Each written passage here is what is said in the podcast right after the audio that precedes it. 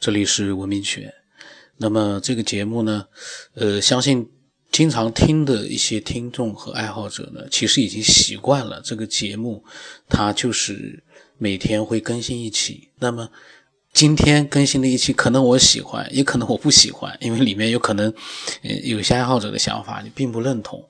但是呢，这都不重要，这就是一个呃，大家去了解其他人的想法的一个平台。没有一个人会指望这个世界上想法都跟你一样，一定是你的想法会有人认同，也有人会不认同，甚至于像有些伪科学一样的很厌恶。那这个时候呢？我觉得喜欢这个节目的听众一定都会养成一个习惯，很包容的去看待一个你可能并不认同，但是呢，你会很包容的去听他的想法，在他的这一集可能十分钟，也可能二十分钟的这些想法里面，你可能说不定有那么一句两句引起了你的一个思索，或者一个呃，让你有了一个新的想法，这个就呃，我觉得就很有意思。那如果说你只是今天挑一挑，明天挑一挑，挑到的都是你觉得不喜欢的，你觉得那些爱好者的想法你都不认同，你觉得人家都很低端，那这个就没办法了。这个就像你看电影一样的，你一定是挑你想看的那部电影，但是那部电影两个小时里面是不是你都喜欢？那个也未必。尤其是像我们这样的一个娱乐性的呃爱好者进行一个畅所欲言的这样的一个交流平台，那比你所选择的电影可能让你满意的那个这个比率可能要更低一点。那没办法了，你就只能包容了。我这个为什么这么说呢？因为呃，今天呢有一个爱好者呢，他之前呢也发表了一些这个呃想法，然后我也录过了。那么他呢？他跟我讲，这个这个爱好者叫玉和，他跟我讲，他说，呃，他听了他的那一期呢，后来呢，他就一直没有怎么听，然后呢，呃，最近呢又开始听了，听了之后呢，他就感觉，哎呀，一听实在听不下去了。他说，那些人能不能麻烦多去科普一下知识，再发表看法？无论是表达能力、空间思维、客观的理性都欠缺，基本逻辑都没有。听一期，郁闷一期，呃，这样子听节目那还叫娱乐吗？那是叫受罪。就像我以前讲的，有些爱好者他们，呃，每一次听完了都很愤怒，然后呢都会发表看法，然后呢还要再听，呃，这就是一个受罪。但是在不断的受罪当中，也有可能一个新的人，一个新的想法就蜕变出现了，这个也不是坏事。但是呢。我挺反感的，就是说人家表达能力差，空间思维、基本逻辑都没有，对人家贬得一无是处。其实，呃，就像是一个演员一样的，你说他表演怎么样怎么样差，你因为你花钱看他电影，其实呢，你也能去呃做一些自己的一个表达。但是你呃说人家怎么样的低端的时候，尤其是我们普通的爱好者。你如果说想让大家看到高端的东西，你可以自己发表，而不要去在自己没有发表高端的东西之前、内容之前，就去一味的去贬低其他的爱好者。哪有一个爱好者的想法能让你百分之百满意呢？这个节目听了开心就听，听了你都觉得人家很低端了。你就不要听了，或者你听了你就发表你的高端的想法，因为一旦你觉得它低端，你一定是会有你同一个话题的高端的想法的。那你不能发表一下你高端的想法，来启发一下你觉得低端的那些爱好者吗？那我看了之后呢，我也没回他，因为我也没法回，我就没回他。嗯，那么，嗯，他呢，其实呢。呃，在之前呢，他呃录了那一期之后呢，他也跟我讲，他说有想法就告诉我。然后呢，有一次呢，他是听到了一期关于就是我所讲的那个呃紫菱吧讲的，居然提前梦见了王宝强出轨。他说标题是出梦见王宝强出轨，但是他描述自己的梦呢，是自己出轨，这也没有什么奇怪的。他说第二天王宝强出轨，也只是不是很巧的巧合罢了。嗯，这个呢，题目呢都是我自己去设，我设定的题目，然后呢，内容呢未必跟题目有多少全部都沾边的，有的时候我的题目只是内容里面的一句话就过去了，有的时候呢，可能呢跟内容比较，整个内容可能比较符合一点，像那个提前梦见王宝强出轨，那个是我起起的题目，就是他确实是梦见自己。呃，可能怎么样怎么样？第二天呢？哎，王宝强出轨了，他就觉得里面有一些很巧合的成分在。确实，反正都是出轨，呃，人家觉得很巧合。那把这个经历描述给我们听，你觉得不巧合也就算了，也没有必要去纠结到太细节的地步，都没有必要了。我们最关键的是，我们从人家所讲的一些经历和想法里面，去让我们自己开发思维。开拓我们自己的一些想法，而不是天天盯着人家那一句话，这个口语化的表达，就像我录音一样的，这个不像写论文，口语的表达，你要找毛病的话，你可以找一条一条的找不完的，你去找他干嘛呢？你了解了他的大概的一个意思，然后呢，有的可以娱乐，有的可以启发你，那不就挺好了吗？那么，呃，然后呢，他跟我讲，他顺便呢。呃，最近的想法呢，也也跟我聊一聊。然后呢，他说，他认为我们的猜想，科学家是可以研究的，而这样的人呢，似乎很少。他说，比如通过描述者共同性，我们可以选择相同点作为实验的变化量，去做大量的样本，看实验结果是否有变。比如说，有人说有转世，那么通过大多数的描述呢？我们发现转世发生在这个逝者周边，最远也不会超过一个国家。那么科学家可以秘密的调查，就是当事人不知情，找到和安排，呃，大量的包，一他说要一百一百个以上的国内的早期的孕妇到外国待产，严格的控制实验者的生活饮食起居和国内一样，顺产后回国，一段时适宜的时间之后呢？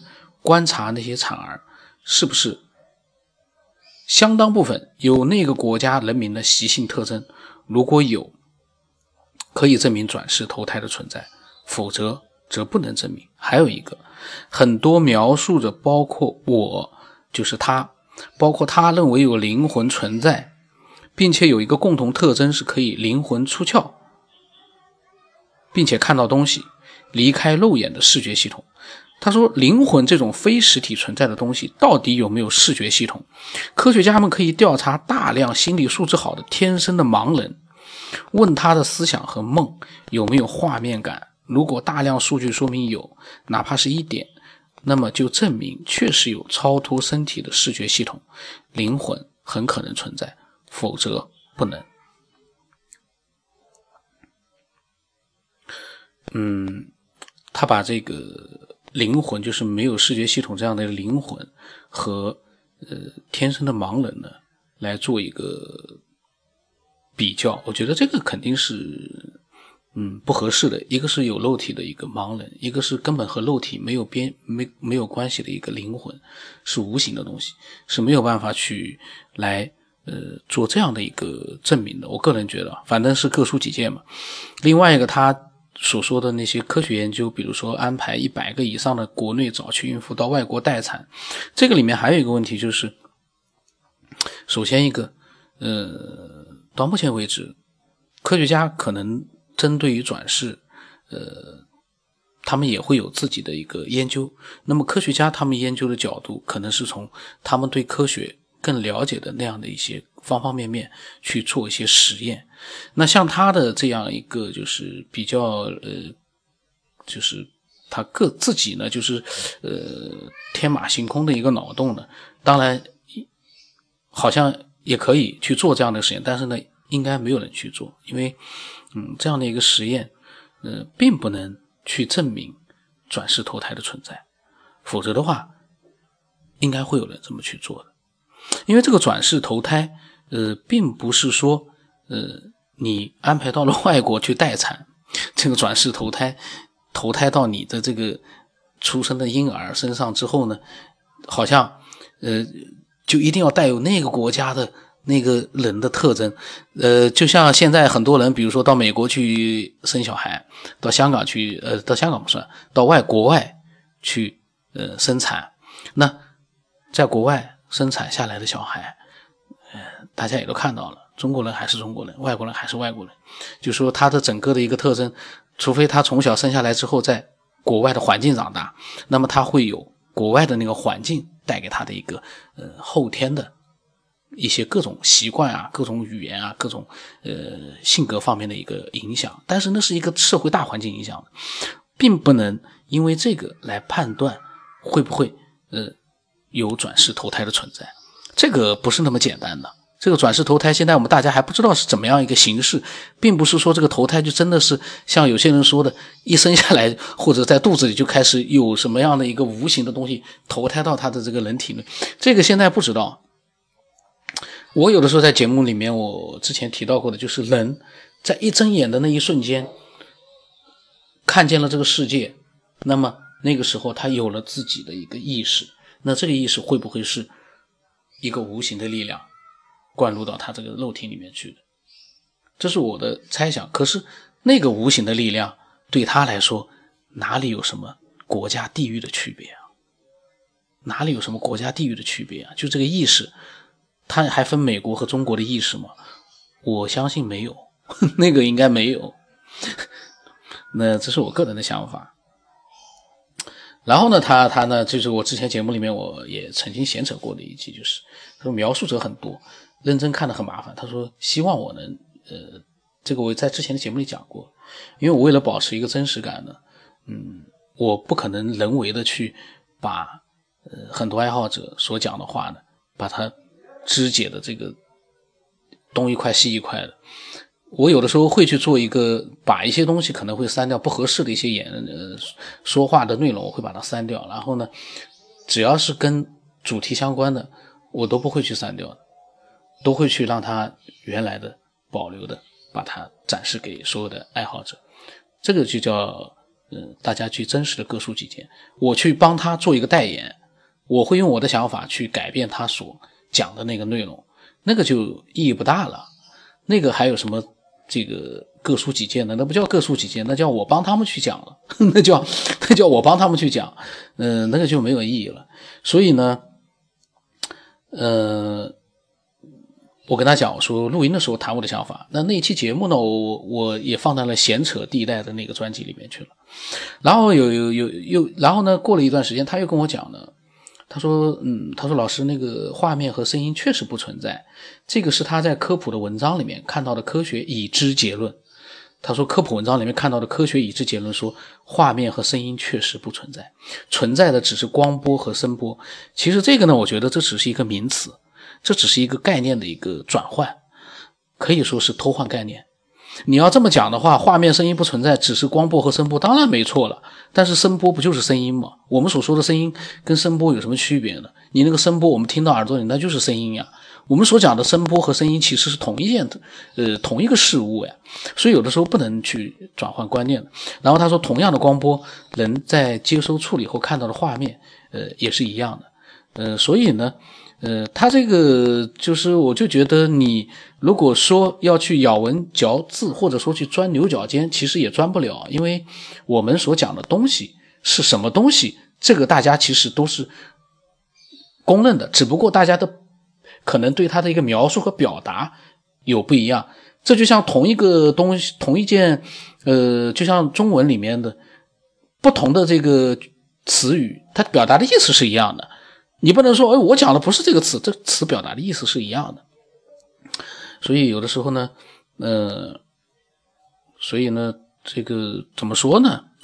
也是他的一个，他很认真的去做这样的一个思索。